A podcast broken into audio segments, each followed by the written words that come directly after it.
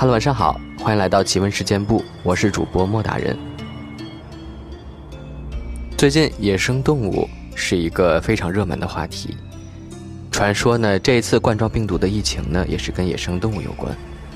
今天这期节目呢，咱们就来聊聊跟野生动物有关的故事，都是一些网友投稿的真实经历啊。微微，他说我二奶奶年轻的时候，有一次回家路上遇到了一只黄鼠狼。农村人一直对这种生物有敬畏之心。那个黄鼠狼受伤了，被我二奶奶看见，回家扯了一块红布。给那个黄鼠狼包扎了一下，好像还给了他一点吃的。当天晚上，我二奶奶就做梦，梦到了那只黄鼠狼。黄鼠狼说：“我二奶奶心善，说她能活到九十多岁。”果然，我二奶奶真的到九十八岁才去世，真的算高寿了。雨清，他说呢，这事儿是听我爸爸说的。很久以前，我爸一个同事，当时呢在那种平房的厂子里，厂子里有一条母狗，刚生了小狗，很凶。然后有一天，一只黄鼠狼想去喝狗碗里的水，被狗撵走了。然后晚上，那个同事就听见有女人哭，他就出去看看，看到一女的，就问他：“你这是怎么了？”然后那女的就说：“你们太凶了，连口水都不让喝。”他就明白怎么回事了，就问：“那你现在在哪儿啊？我给你点水，还有吃的。”然后女人说：“在屋后，还是那儿。”他拿了点吃的和喝的过去，真的就看到了一只，然后给了他水喝。他原本也不信这些，但是那回真的被吓到了。山舞，他说：“回答一个我同学经历的吧。”还有点搞笑。我同学简称狗哥，她是个女孩。狗哥初中的时候和妈妈还有外婆三个人在客厅吃饭，是那种客厅就在门口，门大开着可以看到外面院子的那种。吃到一半，一只黄鼠狼从门口走了过去，大摇大摆的走过去，是用那种两只脚像人一样走的样子，嘴里还叼着一只死老鼠。关键是他的两个手还背在身后，一副老板的样子。狗哥和他妈妈、婆婆三个人停住了扒饭的动作，突然感觉很像欧美的动画片啊。糖糖爱吃糖，他说说个我妈遇到的，不算灵异，但是让人觉得挺不可思议的。我妈之前在酒店做会计。他们酒店后厨有一回就跑进了一只黄鼠狼，后厨某位大厨看到后，第一反应是，不能让他偷吃，就用棍子打了他一下，也没真打，就是吓唬吓唬，想把他吓跑了。黄鼠狼当时是跑了，谁也没在意，就继续干活。结果到了第二天清晨，后厨都来上班，打开厨房门一看，那只黄鼠狼吊死在了后厨的绳子上。大概就是晾衣绳上，黄鼠狼把脑袋勾在绳子上，就那么自杀了。所有人看了都觉得不可思议，想着为啥这黄鼠狼气性这么大，还被气得上了吊。当时吓唬黄鼠狼的大厨才知道害怕了，特地摆了个供桌，还给黄鼠狼烧了点纸，道了歉。所幸后来没有再发生什么事儿。管管猪，因为黄鼠狼，小学隔壁家的猪奶奶信了佛。事情是这样的：年轻的时候，一天中午，猪奶奶在菜园子里给菜地浇水。农村用的是那种粪勺，在粪缸里舀的时候，看到一只小黄鼠狼，可能是失足掉了下去。那玩意儿还叫，猪奶奶觉得很可怜，就用粪勺把它舀了出来。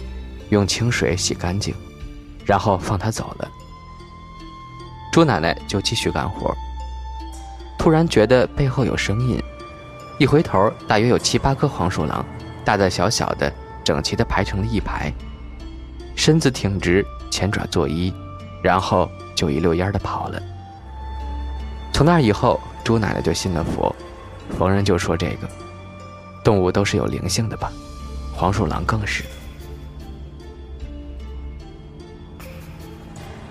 乖孩子，他说，作为一个接受过高等教育的数据分析处理人员，本来生孩子之前，我是一点不信这些的。我儿子快两个月的时候，被婆婆喂了过期的奶粉，打开一个月就不能喝了，还是夏天。孩子吃完母乳后还是张嘴找，我婆婆说没吃饱。生完后奶水一直时好时不好的，奶粉是去生产时买的。从医院回来，一直没怎么吃过。结果晚上十点，孩子浑身起红疹子，高烧三十九度，昏迷了，赶紧开车送医院。路上孩子浑身发烫，双目紧闭。到了医院，一路飞奔，找到了儿科急诊，但前面有两个发高烧的，我蹲在门口抱着儿子，都快绝望了。这时，从大厅那边跑过来一只小动物。到离我一米远的地方，它站了起来，就是两只脚那样。我仔细看才认出来是黄鼠狼。小东西歪歪头，又往前走了几步，叽叽的叫了两声，又趴下走了，还回了回头。而这时，儿子在我怀里拱了拱，轮到我们了。把儿子放在观诊台上，打开包被的时候，发现红疹子已经下去好多了。温度也没有那么烫了，医生量过后说是三十七度八，让再观察。大概等了十分钟吧，又量过三十七度二，医生说要不再观察半小时，没什么问题的话，明天过来抽个血，再查一下就可以了。那家医院位置不偏僻，离市中心也就五公里左右吧。我一直都不明白为什么会有黄鼠狼呢？不知道你们听说过黄鼠狼讨风没？这位网友叫做夜不收。他说：“传说黄鼠狼讨风一般是在乡村的山林，会看到一头戴草帽、身体笔直、说话尖细的声音，向路过的行人问：‘你说我像不像人？’过路人如果说像，那么黄鼠狼修行圆满，便会化为人身，而且会给给风之人诸多好处。如果要是说不像，或是其他的话，则黄鼠狼几百年修行的机会就失去了，需要重新修行。而这个人呢，则会招来诸多报复。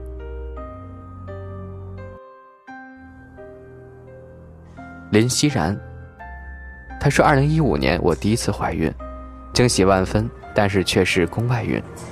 手术后还挺伤心的，回了老家。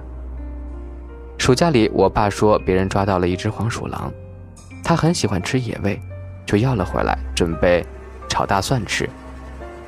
那是我第一次那么近距离的看那个小家伙，黑溜溜的眼睛瞪着我，倒也不怕事的样子。我当时就劝我爸放了他，说自己刚宫外孕，为逝去的孩子积点德，求放生。其实想着小家伙肉也不多，拿去真的就是塞牙缝，何苦要了他这一条命呢？我爸爸开始还不肯，我妈觉得我说的有道理，也跟着劝我爸，最后还是放生了。我跟他说：“你以后小心点别再被人抓住了。”半年后，我顺利怀孕，后来生了大胖姑娘一个，完成了我爸妈的心愿。他们特别希望我有个女儿。怀孕期间无孕吐，也没受什么苦，宝宝也很健康，很好带，我很感恩。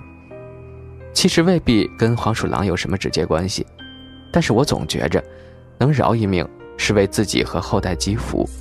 万物皆有灵，它也会痛，会害怕，会哭泣，请善待小动物。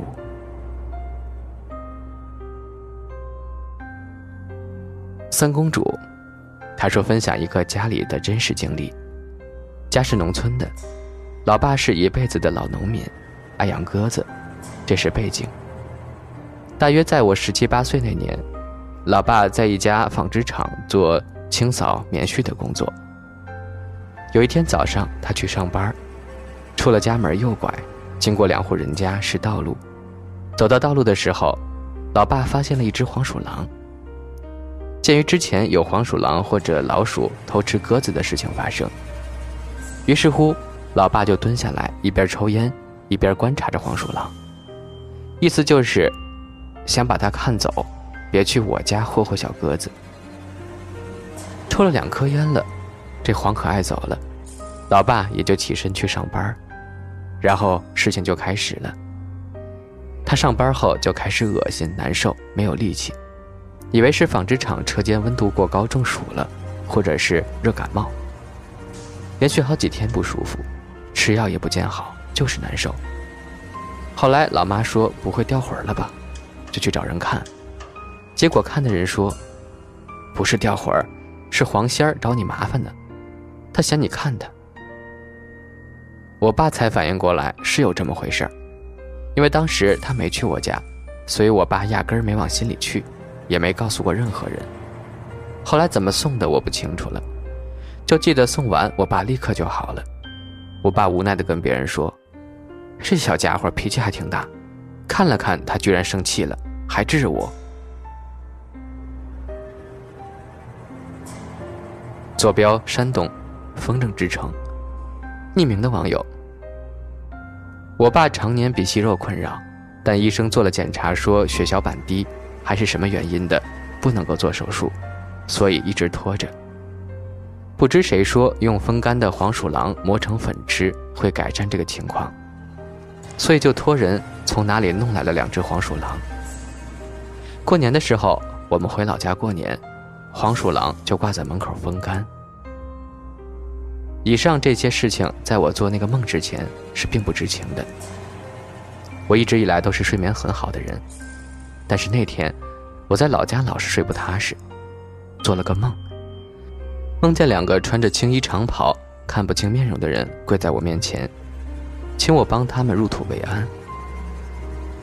我醒来之后觉得很心悸，然后跟我妈说了，我妈当时就愣了，然后就跟我讲了那两只黄鼠狼的事情。后来找了一个阳光明媚的日子，把两只都埋了。很神奇的是，后来我爸的检查一切正常，鼻息肉手术也顺利做了。